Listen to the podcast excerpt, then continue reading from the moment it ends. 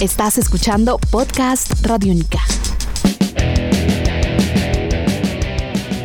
Hola, sean bienvenidos a La Cicatriz que deja el sonido, serie podcast de Radiónica. Soy Santiago Arango y me encanta saludarlos, darles la bienvenida a esta segunda entrega. Hoy conversamos con Mauricio López.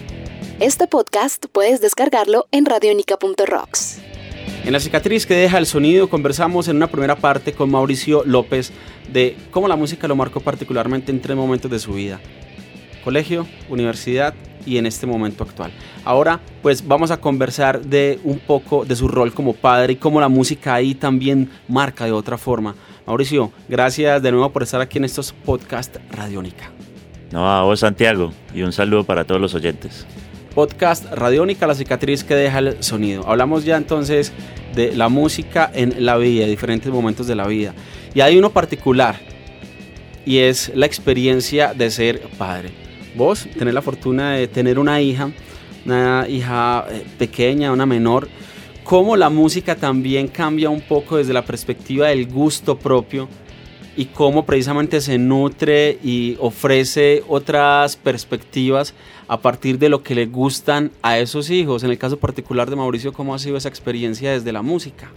Bueno, yo desde el momento en que supe que iba a ser padre, de inmediato ya me imaginé cómo sería ese crecimiento al lado de la niña y enseñándole este mundo, ¿no? ¿Cómo se llama la niña? Sofía. Sofía. Y enseñarle a Sofía el mundo a través de la música.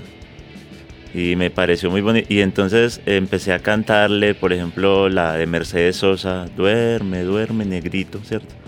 Que tu mamá está en el campo negrito. Y, y, y, desde ahí empecé como a involucrarla en la música.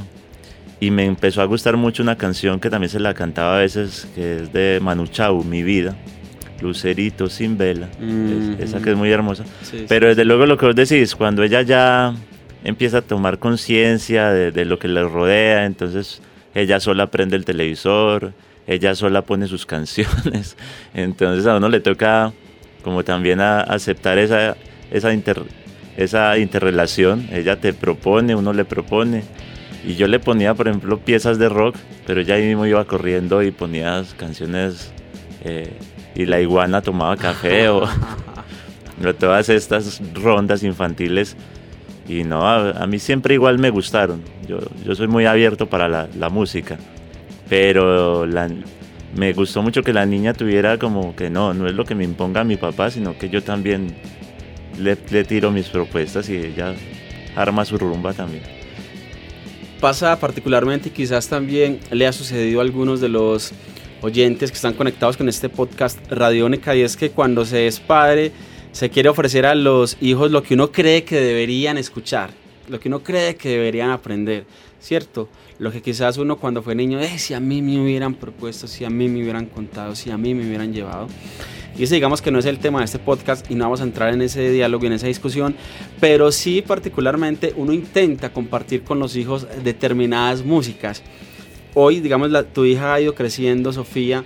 ¿Qué música sí o sí has querido compartir y periódicamente le sonas a ella, un grupo en particular, una canción en particular, un tema que le cantes? No necesariamente un tipo de música, un género pues en especial, sino como historias y sonidos. Yo, hay grupos que no son profundos en sus letras, pero son excelentes en los sonidos. Interpretativamente. Interpretativamente. Y al revés, hay letras deliciosas que no necesariamente van en, enmarcadas en, en, música así pues como llamativa. Entonces yo le presento de todo, le, le presento mucho la salsa, la salsa desde, desde Rubén Blades o lo instrumental con Noro Morales, le presento mucho el rock desde las voces femeninas, la Ruf, eh, Aretha Franklin, todo eso.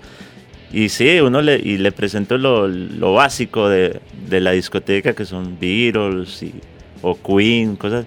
Pero definitivamente el entorno, el entorno también influye bastante y uno tiene pues que aceptar, ¿no? Aceptar que, que ella se deja influenciar por otras cosas y, y, y, aun, y, y a veces se le se mete un reggaetón por ahí, pero pero tampoco es tan grave.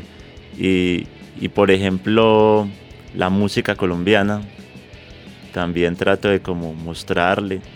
Pero lo que vos decís es como unas ganas de influenciarla, pero también como una responsabilidad de que, de que ella construya su propia relación con la música y que se deje sorprender. Que, que, exacto.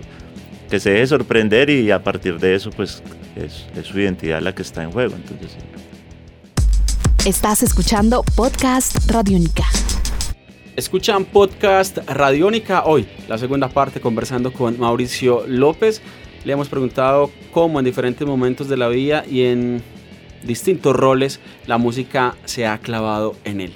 Esta pregunta siempre va en este podcast para finalizar y es cómo la música ha marcado, ha dejado huella a través de la existencia de Mauricio López, particular, es decir, tu existencia, cómo ha incidido en esa visión del mundo, en el relacionamiento con los otros, cómo la música ha dejado esa huella en vos. Total, es total. Yo, sin la música no soy nadie.